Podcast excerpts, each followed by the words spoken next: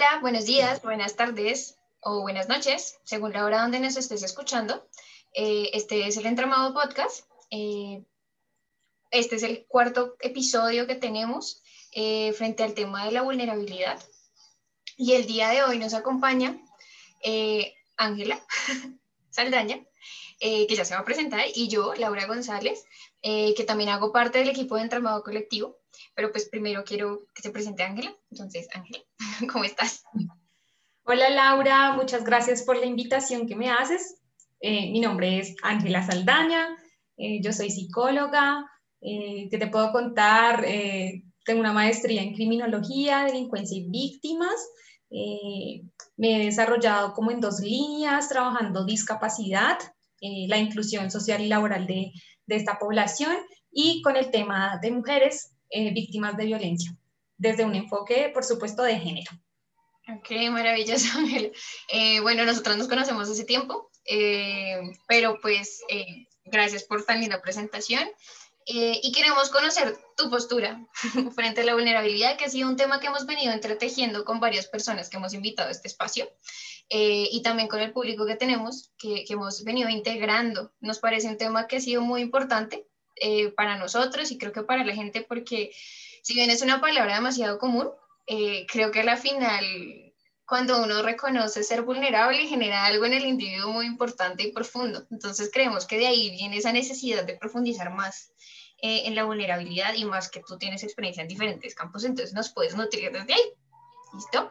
Entonces, para empezar, quiero que me cuentes tú cómo entiendes la vulnerabilidad? ¿Cómo crees que la has construido otra vez tanto de lo profesional como de lo personal?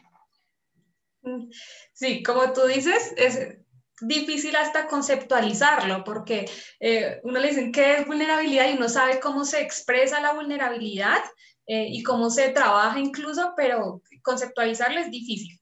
Eh, y yo sí, antes de, de hacer como mi, mi explicación del concepto, eh, sí creo conveniente como hacer una diferenciación entre la vulnerabilidad estructural, que es como asociada a la precarización de la vida, a la carencia de las necesidades básicas, al riesgo que se tiene pues ya como estructural de algún grupo social específico. ¿Sí? Porque digamos que desde el trabajo social de las ciencias humanas trabajamos mucho la vulnerabilidad en ese sentido. Eh, pero pues eh, el tema de la vulnerabilidad emocional, la vulnerabilidad pues personal, yo lo considero que es como una exposición a, una exposición de, nuestro cuerpo, de nuestra humanización a diferentes situaciones que, podemos atravesar a lo largo de nuestra vida. Eh, y realmente es como un, modo de, relacionar, de relacionalidad con el otro, con, con el entorno que, que nos rodea. Eh, entonces, eh, desde ahí considero la vulnerabilidad. Eh, cómo nos mostramos sensibles también a nuestras necesidades, a nuestros dolores, a nuestra realidad y a todas esas situaciones difíciles que, que atravesamos, porque estamos expuestos a cosas que no controlamos. ¿sí? que no controlamos, que no sabemos tampoco cómo actuar. Y precisamente cuando somos vulnerables y estamos en una situación de vulnerabilidad, pues nos reducimos muchísimo y todo nuestro campo de acción también se reduce con nosotros. Entonces ahí es cuando cada vez nos sentimos más vulnerables. Entonces, eh, este reconocimiento como de las necesidades y de la emocionalidad eh, da un poco para eh, empatizar con, con, ese dolor que sentimos, esas realidades y tratar de, de sobrellevarlo un poquito más fácil, tal vez, no sé. De acuerdo, porque, digamos, si bien decimos cómo me siento vulnerable, uno creería que es una sensación incluso individual, pero lo que acabas de decir es totalmente cierto y es que la vulnerabilidad viene de una relación con el otro cómo me siento vulnerable contigo y cómo me voy a abrir y cómo me voy a exponer de cierta forma a, esto que soy. Además que socialmente está mal visto mostrarse vulnerable, ¿no? Entonces, eh, estamos muy acostumbrados a que nos preguntan, oye, ¿cómo estás? Inmediatamente respondemos, bien, ¿y tú? Y la gente, cuando uno trata de ser sincero, por ejemplo, yo, yo soy muy así, hola, ¿cómo estás? no regular, no, hay más o menos. No, tal, eh, estoy atravesando una situación complicada, pero cuéntame, la gente no sabe cómo responder ante eso porque siempre está como acostumbrada a que, digamos, bien de uno, ¿sí? Y continuar, ¿sí? Entonces ya la persona, si, si nos iba a pedir un favor, ya no sabe si pedimos el favor, ¿sí? Porque además como que eh, si uno dice que no está bien, dice, ay no, ¿será que evalúo, será que le digo o no le digo al final lo que le va a decir?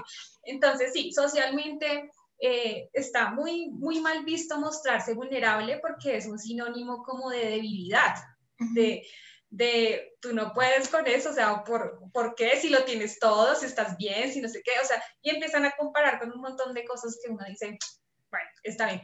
Eh, pero sí, socialmente no, no está muy, muy bien visto mostrarse vulnerable. Para nada, sí, totalmente lo que dices, en las, en las conversaciones triviales, en manifestar la expresión, entonces si te abres eres débil o eres un exagerado dramático, porque vivimos ahorita en un mundo donde estar bien es lo correcto y tenemos que ser siempre positivos y, y qué, o sea, qué horror la tristeza y la rabia y las frustraciones y, las emociones negativas como las han venido llamándose en tiempo. Entonces, sí. Pero también me llama mucho la atención que mencionas algo que no hemos hablado casi y es esta vulnerabilidad em, social, creo que no te mencioné, cultural, ¿cierto? Em, incluso quiero que relacionemos este trabajo que tú has hecho, porque has trabajado creo que también con población en discapacidad, ¿cierto? Y cómo se relaciona tanto esa, esa, esa vulnerabilidad individual, ya veo así, pero también a nivel social, cómo se ve reflejada, ¿no? Es que creo que ahí es un ejemplo claro de esa interconexión. Sí, total. Eh, yo creo que nosotros somos seres políticos, ¿sí? Y, y lo personal resulta político eh, en cualquier contexto, ¿sí? El hecho de que tú estés atravesando una situación, por ejemplo, de separación, de que estés súper triste, que no sabes cómo afrontarla, eh, todo esto hace parte también de cómo nos han enseñado históricamente a ver las relaciones amorosas y yo creo que esto lo, lo voy a profundizar un poquito más adelante, pero, pero es un ejemplo para decir que, que hay que ver la estructura social eh, y reconocer la vulnerabilidad que históricamente hemos vivido y afrontado eh, para no sentirnos tan solos en nuestra individualidad y nuestra vulnerabilidad personal y nuestra vulnerabilidad emocional. ¿sí? Entonces, eh, si lo llevo como al trabajo que he hecho con las personas con discapacidad y con las mujeres, efectivamente se, se tiene claro que los niños, las mujeres eh, y las personas con discapacidad, así como los adultos mayores, están expuestos a una vulnerabilidad porque tienen unos riesgos más altos eh, de pasar alguna situación. Por ejemplo, los adultos mayores, eh, pues dicen, se dice que tienen un riesgo muy alto porque su capacidad física y de reacción está muy reducida. Sí, lo mismo una persona con discapacidad no va a, responder de la misma manera. Cuando una mujer eh, con discapacidad es víctima de abuso sexual, sus reacciones son diferentes, ¿sí? Y su forma de, expresar que, que está vulnerada, que está siendo afectada por eso es diferente. Entonces resulta siendo invisibilizado porque ella no, no, sabe lo que pasó y bueno, eh, hay muchas situaciones, eh, pero efectivamente la vulnerabilidad social nos atraviesa un montón. Sí, porque desde la educación, cuando no recibimos educación de calidad, eh, buena salud, pues estamos expuestos a que nos pasen muchas más cosas que la clase privilegiada no está atravesando. ¿sí? Por ejemplo, con esta contingencia del coronavirus.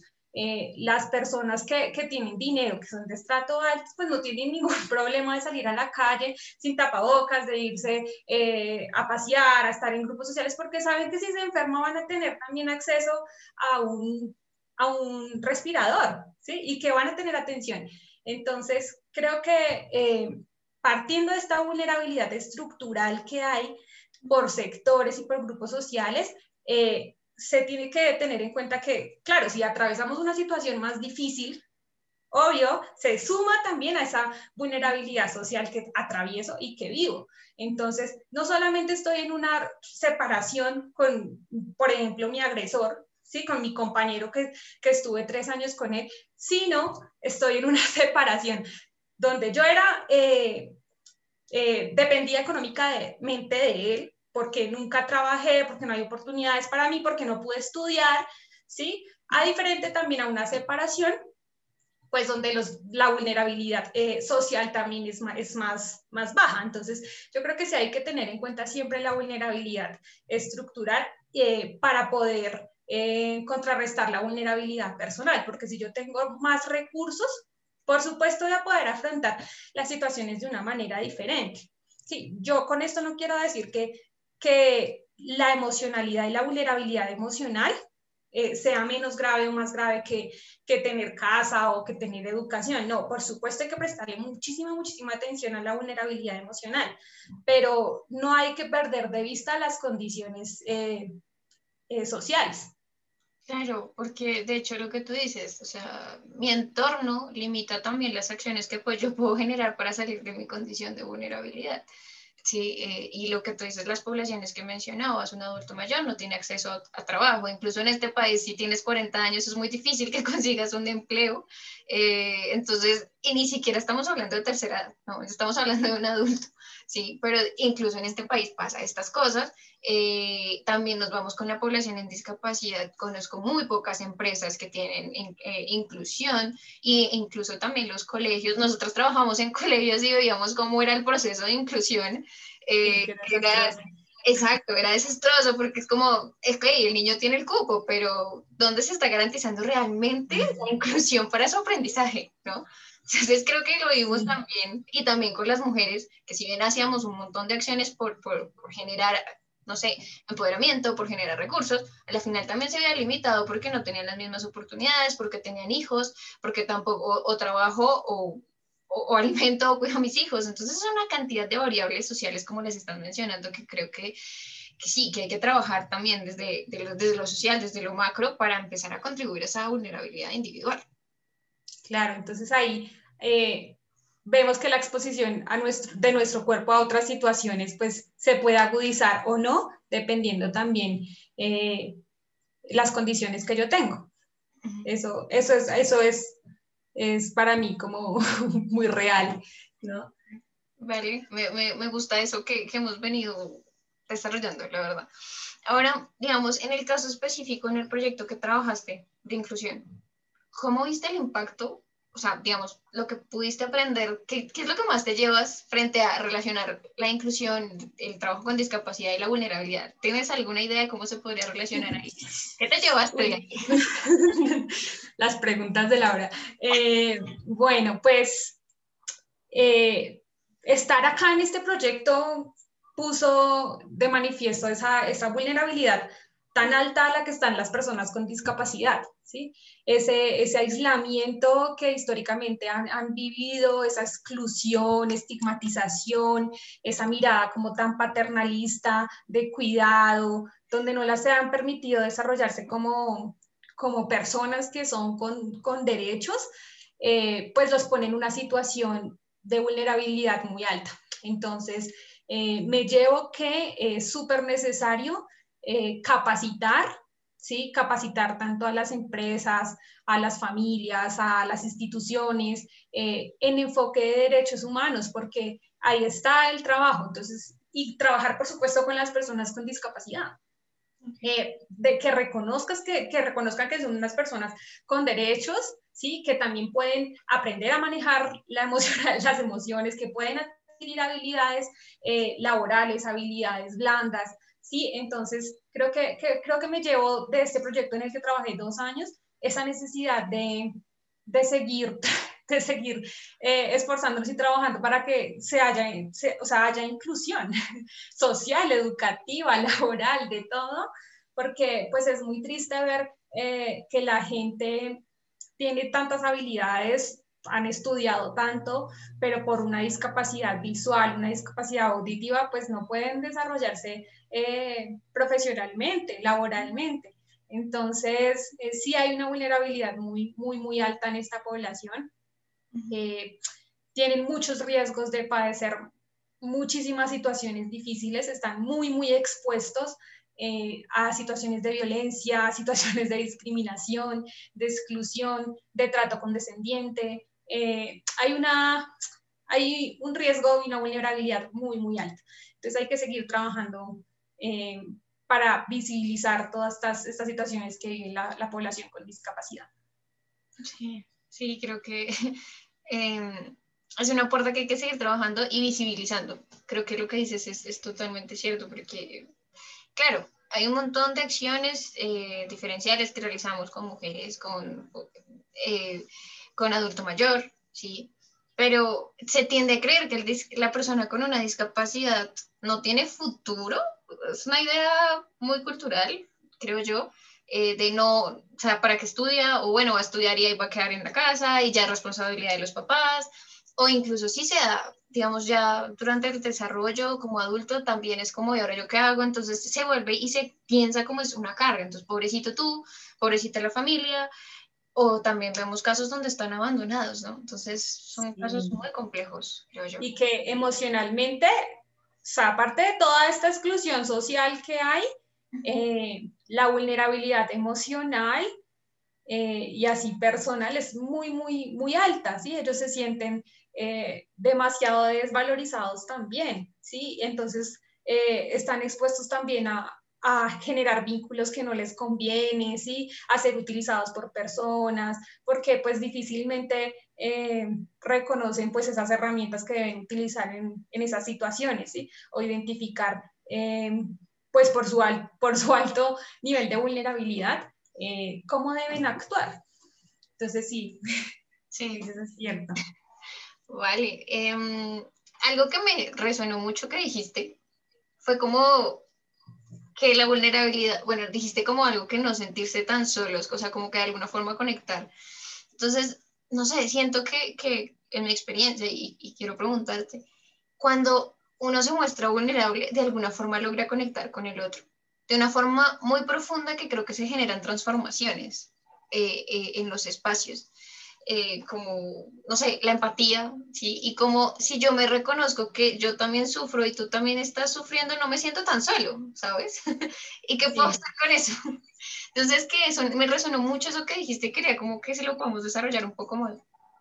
Sí, eh, bueno, pues es que, digamos que esa es una de las herramientas que a mí más me han funcionado cuando precisamente me he sentido vulnerable. Y es darme cuenta que que yo no estoy sola pasando esa situación tan difícil y que seguramente a lo largo de, la historia de la humanidad muchas, muchas personas han pasado por esta misma situación que yo. Entonces, eh, a veces una se, se, queda, se aísla queda, y se siente muy sola al momento de, de, sentir esa vulnerabilidad y esa tristeza que, que, a veces uno siente por diferentes situaciones que, que pasan. Eh, pero yo creo que acercarse y ver esto con, con una, una, lupa, de ver el macrosistema, ¿sí? de, de que eh, lo que yo te decía, reconocer que estructuralmente hay una falla en algo que en la educación no me, eh, emocional no me enseñaron eso, ¿sí?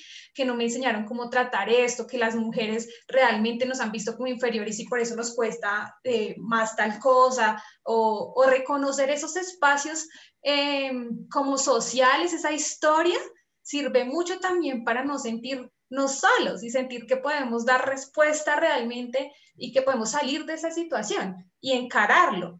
Porque, pues claro, si yo me, me, aíslo completamente y siento que, que, la, que mi tristeza, que la situación que, que me está como eh, atravesando, pues me está pasando solo a mí, que igual pasa, porque uno también pasa por, la, por cuestionarse, no, porque me pasa esto a mí, solo a mí, yo mejor dicho, sí, y uno se da súper duro ahí con, esas, con esos cuestionamientos, pero cuando también uno, uno logra poner pausa a esos pensamientos como tan, tan destructivos que tiene con uno mismo eh, y ver que la situación va un poco más allá de, de, la situación específica que yo viví en mi cotidianidad, sino que esto se reproduce sistemáticamente, que esto se vive en muchas casas, que esto se, se vive en muchos espacios parecidos. Entonces, eso alienta bastante a, a decir, bueno, hay que hacer algo por esto.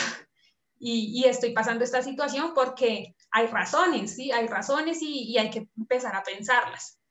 Me parece, sí, sí, creo que sí, no lo, no lo he visto tanto por ese lado, pero sí, reconocerte con una red que incluso a nivel físico no vas a poder ver tampoco, pero, pero entender esa red que hay detrás de esto que me red gigante, sí, es una red gigante. Y, y, mi, y mi, ejemplo más, como, eh, más cercano tal vez es, el, es de, la, de las separaciones y de las relaciones románticas y de las rupturas amorosas, eh, porque por este motivo sufren muchísimas mujeres, o sufrimos, por supuesto me incluyo. Eh, entonces, claro, cuando decimos por qué, por qué está pasando esto, por qué me estoy sintiendo así, claro, tenemos que mirar todo el modelo del amor romántico, por supuesto, y ahí es donde yo soy más compasiva y más comprensiva conmigo misma y empiezo a aliviar las culpas que, que me genera eso, ¿sí? Entonces yo creo que estamos conectados, no solo en este momento eh, con, con, lo que estoy pasando, sino con una historia que viene eh, de, de mucho tiempo que da respuesta a lo que yo estoy viviendo. Exacto, totalmente. Y, entonces ahí yo creo que llegamos al punto de que ser vulnerables no es de ahora. ser vulnerables es la condición, creo que parte de ser humano. Eh, que es esencial de, de, lo que nosotros somos, porque siempre hay riesgo, siempre vamos a estar expuestos a algo eh, y claramente hoy en día lo vimos más. Y creo que, que eh, lo que hablas del, del amor romántico que si bien se está tratando de construir, que llevamos un tiempo tratando de cuestionar eh, cómo estamos formados a partir de los mitos y, de esta idea de idealización de, de lo que es el amor, eh, nos hemos llevado también a, a decir como, ok, eh, pero también ha llevado también al miedo de más bien no me meto ahí. Entonces, esas son las polarizaciones que yo siento que a veces, que con ese miedo que tenemos de exponernos, de sufrir, de vernos tan sí, expuestos, perdón la redundancia, eh, nos lleva a tomar decisiones, alejarnos, y me incluyo. ahí también, como tú lo decías, yo también me incluyo como mujer, ahí yo lo, yo lo hago. ¿sí? Entonces creo que es algo de cuestionarse constantemente, creería yo, y de aprender. Eh, somos de por sí vulnerables porque somos humanos y igual estamos aprendiendo todo el tiempo cómo relacionarnos y cómo socializar con el otro. Y, y la apuesta es cómo cómo lo hago para no, no dañar tanto al otro y cómo, cómo más bien procuro eh, que mis relaciones sean más, más sanas eh, y, y, no caigan otra vez como en esos ciclos de violencia, en esos ciclos de, de pues de rechazo, de, de, un montón de cosas que se viven, pero eh, sí, estoy de acuerdo contigo, Lau. Sí, de, sí, de hecho me acabas, uno de los principios que tenemos en Entramados es precisamente promover relaciones cuidadosas, promover otro tipo de relaciones donde nos cuestionemos estas ideas de solucionar todo a partir de la violencia o de imponer o, de creer que uno tiene la razón sobre el otro y creer que mis necesidades están por encima de la persona con la que estoy compartiendo, ya sea en una relación romántica o una relación laboral. Creo que va en todas las relaciones que tenemos realmente. Y, por eso también tenemos que ser tan empáticos, que es lo que tú lo, tú lo mencionaste, eh, porque cuando yo también soy capaz de reconocer que la otra persona está vulnerable, yo no voy a, a, ponerle como coloquialmente se dice, eh, restregarle la herida y, y hacérsela más profunda, ¿no? Sino esa reflexión de, uff, mejor soy más cuidadosa acá, soy más cuidadosa para, para relacionarme con lo que voy a decir, con lo que voy a hacer, porque realmente pues eh, esa situación, esa, esa persona está en un nivel de vulnerabilidad alto o está triste o está pasando un duelo, o sea, hay muchas situaciones que nos ponen en, una, en, un, en un, estado de vulnerabilidad, ¿sí? Totalmente. Entonces hay que ser súper cuidadosos. Sí, yo, yo creo que eso lo, lo entendería un poco como no sé, algo que me está quedando de esta conversación que estamos teniendo, que ya casi llega a su fin, pero esta conversación me lleva eh, no estamos, o sea, no solo no estamos solo siendo vulnerables, sino que al reconocer mi vulnerabilidad creo que me puedo acercar de otras formas al otro, ¿no? Y esa empatía también me lleva incluso a ser compasivo conmigo mismo, ¿no? Porque no llegar a la, la idea de la complacencia, sino es cómo me escucho a mí, también cómo escucho al otro interactúo. Entonces creo que es una de las conclusiones que me estoy llevando hoy y que no solo van a relaciones nosotros, sino los dos temas que hemos hablado en temas de mujeres y en temas de poblaciones vulnerables a nivel social. ¿No? Cómo también me pongo en el lugar de estas poblaciones, cómo también me pongo en, el lugar y, y, entender que, ok, puedo hacer algo, pero también hay que trabajarle a lo macro y hay que seguir hablando y hay que seguir moviéndolo. Y creo que esta es una forma de hacerlo. Sí.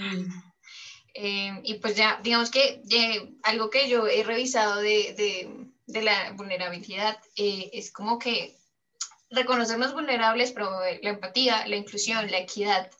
Eh, eh, hablar de conversaciones difíciles, que tal cual lo que tú estabas llevando, y esto es algo que menciona Brené Brown, que es una de las autoras que más hemos venido, pues que es una de las que más desarrolla el tema de la vulnerabilidad. Entonces creo que yo ahí iría cerrando. Y la última pregunta que te quiero hacer esta noche es, mm, en tu vida, ¿cómo lo has incorporado y en tu trabajo? ¿Sí? O sea, ¿cómo, cómo ha sido ese proceso eh, y cómo lo has visto?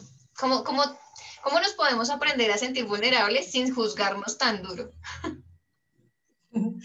Bueno, yo creo que eh, es necesario, es supremamente necesario hablar de la vulnerabilidad y ponerla sobre la mesa directamente, porque cuando ponemos a la vulnerabilidad sobre la mesa, estamos humanizando los espacios, humanizando los escenarios y humanizándonos nosotros mismos y el proceso que llevamos cada, quien.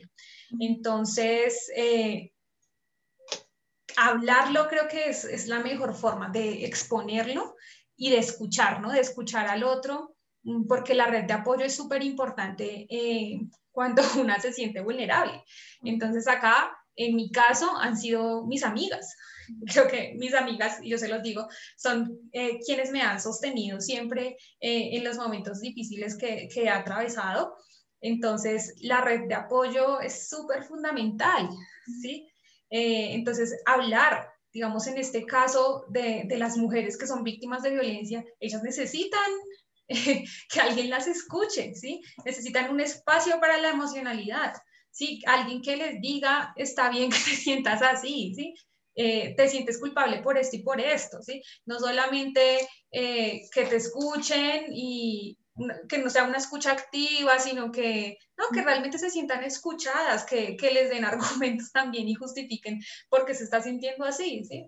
Entonces creo que, eh, creo que la, la, mejor forma es hablar sobre la vulnerabilidad, poner que existe sobre la mesa que existe la vulnerabilidad, que nos eh, socialmente también somos muy, muy vulnerables, que las mujeres también... Eh, eh, pues estamos en un riesgo y en un, nivel de vulnerabilidad también muy alto en algunos espacios, en muchos espacios. Entonces es primero ponerlo, ponerlo sobre la mesa y decir que hay vulnerabilidad, ¿sí? Eh, cuando se reconoce la vulnerabilidad personal, yo creo que uno empieza a identificar los dolores, ¿sí? los dolores personales, los dolores que, o sea, esas tristezas profundas que uno, que uno tiene, mm, eh, y así, cuando, cuando se identifican, pues empiezan a trabajarse. ¿Qué pasa? Y yo lo relaciono mucho con la violencia porque es mi, mi trabajo, ¿no? Eh, cuando no, la, la, vulnerabilidad está muy, muy conectada con la violencia, ¿sí?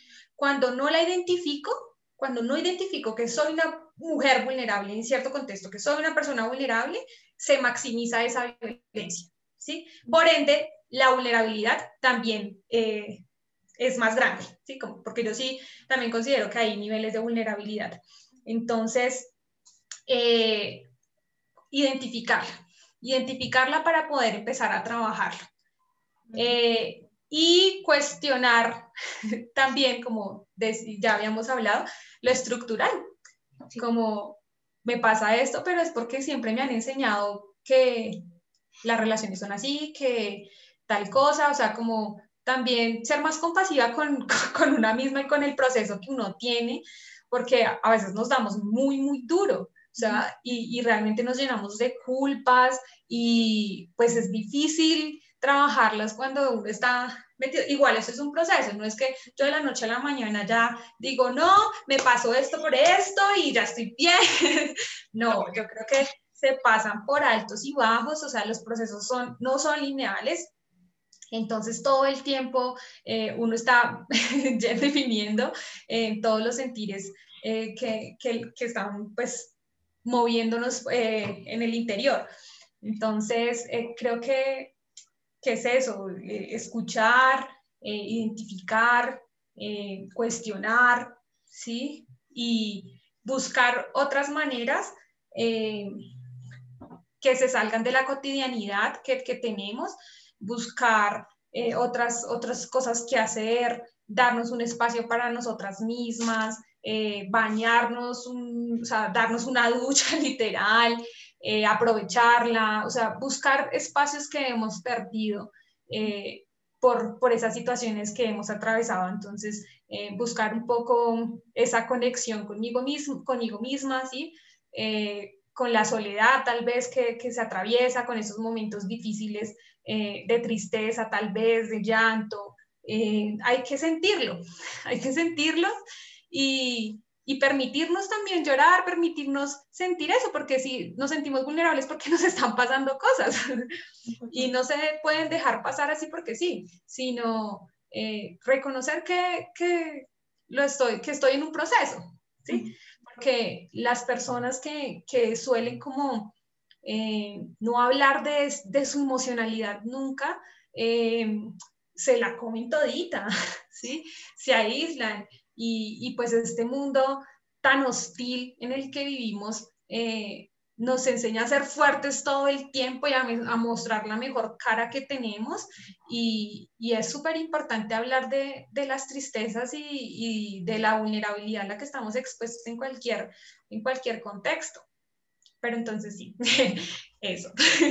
Bueno, em, me alegra, me alegra cerrar con eso, porque nos das también elementos que es importante incorporar.